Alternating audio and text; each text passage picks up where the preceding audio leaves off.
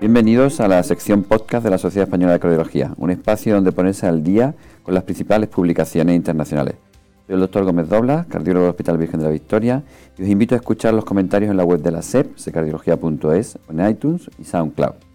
Y hoy tengo la suerte de contar con el doctor Julián Villagastín, es el director de la unidad de arritmia del Hospital eh, San Carlos de Madrid, muy conocido por todos vosotros, un experto en todo el tema de estimulación, arritmia.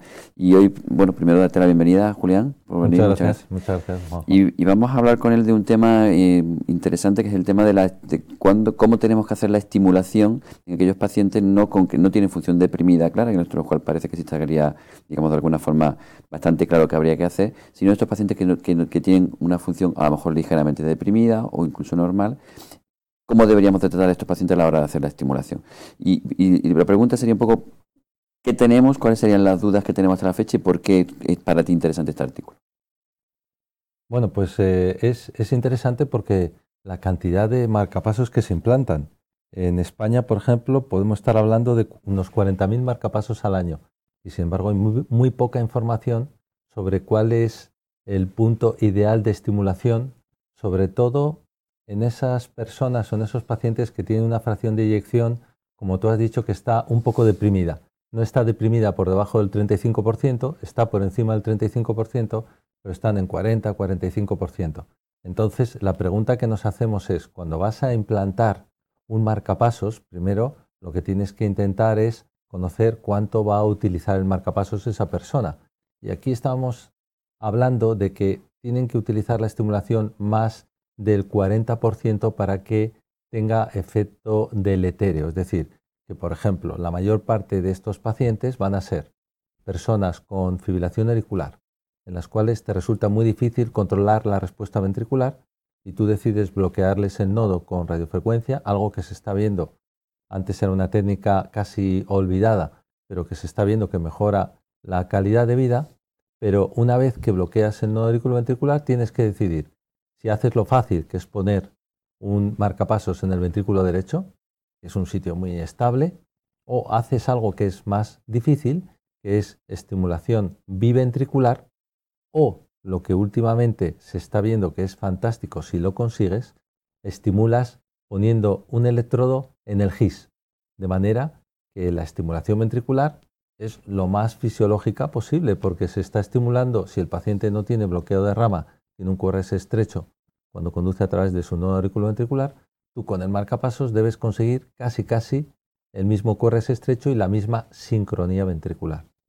¿Y, este artículo cómo, qué es lo que hacen para intentar valorar este, este tipo de estimulación si es mejor o no? Escríbenos un poco la metodología del estudio. Claro, para que veáis la poca información que hay, eh, la Sociedad eh, Americana del Corazón, la American Heart, el American College y eh, la Asociación del Ritmo Cardíaco Americana se unen para hacer un metaanálisis y analizan 900 y pico artículos y al final se quedan solo con 8, que tienen una metodología adecuada para intentar contestar a estas preguntas que nos estamos haciendo. Entonces, lo primero que llama la atención, eh, y estarás de acuerdo conmigo, es la poca información que hay desde el punto de vista científico para un problema tan frecuente. ¿Y cuáles son los resultados de este estudio? ¿Qué es lo que nos dice? Los resultados son más o menos los esperables, es decir, que si tú comparas en personas, repito, que tienen una fracción de eyección por encima del 35%, pero no tienen una fracción de eyección normal alrededor del 60%, sino que están en ese rango, tú comparas la estimulación desde el ventrículo derecho con la estimulación ventricular o con la estimulación gisiana, en ambos casos la fracción de eyección mejora cuando tú utilizas estimulación ventricular, biventricular, perdón, o estimulación gisiana comparada con la estimulación clásica desde el ápice del ventrículo derecho. La fracción de eyección mejora. Y en algunos de los estudios mejora también la calidad de vida. Pero, por ejemplo, el test de los seis minutos, hay resultados contradictorios. Hay que tener en cuenta esto se hace sin trampa ni cartón, porque tú al paciente le puedes activar o no la estimulación, por ejemplo, biventricular. El paciente sabe que tiene un marcapasos, pero puede en un momento determinado no saber de dónde está estimulando el marcapasos, ¿no? Y tiene pues cierto grado de eh, digamos, de, ceguera de cara al paciente y, lo que él diga puede ser bastante realidad, pero el que tiene un marcapasos puesto en el ventrículo derecho o el que tiene un marcapasos puesto en el GIS, pues ese o lo tiene activado o no lo tiene activado. O sea que son metodológicamente estudios difíciles. Pero yo creo que una de las principales conclusiones es que hay que intentar hacer una estimulación lo más fisiológica posible. Si tú puedes, si tienes los medios, lo ideal es que intentes estimular biventricular o del GIS, que si quieres hablamos ahora un poco porque no es tan fácil. Eso te iba a preguntar, porque nosotros muchas veces como cardiólogos clínicos mandamos a un paciente a poner un marcapaso y sí que le hacemos un eco habitualmente. ¿Tú crees que cuando entonces identificamos pacientes con ese rango intermedio de, función ventricular, es decir, entre ligera o moderadamente deprimida, pero que no es severa, ya deberíamos de aconsejar a nuestro ritmólogo, a nuestros fisiólogos, que se haga, se intente hacer una estimulación fisiológica?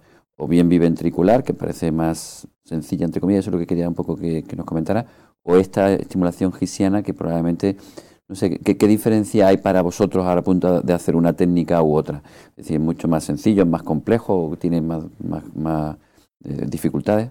Claro, yo, yo creo que siempre eh, debéis insistir en que se haga una estimulación lo más fisiológica posible.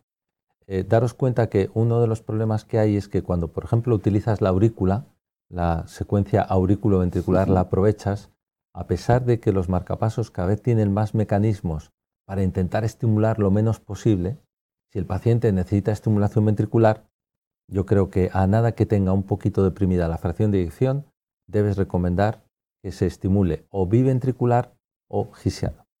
¿Qué sucede? Que en el aspecto biventricular se ha desarrollado muchísimo la tecnología.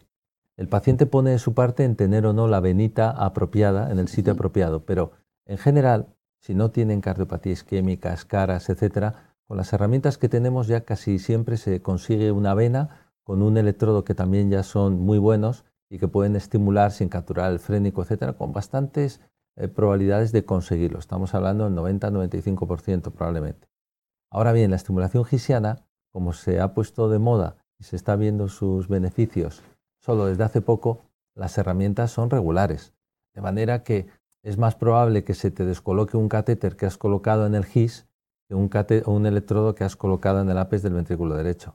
Entonces yo creo que en los próximos años sí que va a haber un boom, ya no solo de aprendizaje personal, que es muy importante, eh, hay que tener experiencia, sino que las herramientas serán las ideales para que tú puedas atornillar justo en la zona del GIS y producir una captura muy fisiológica, porque a veces eh, convertimos una estimulación gisiana, lo miras y casi se parece a la de los pacientes que tienen una vía accesoria anteroseptal, ¿no? Se conduce el QRS un poquito más estrecho, pero no es tan estrechito como cuando se estimula el GIS.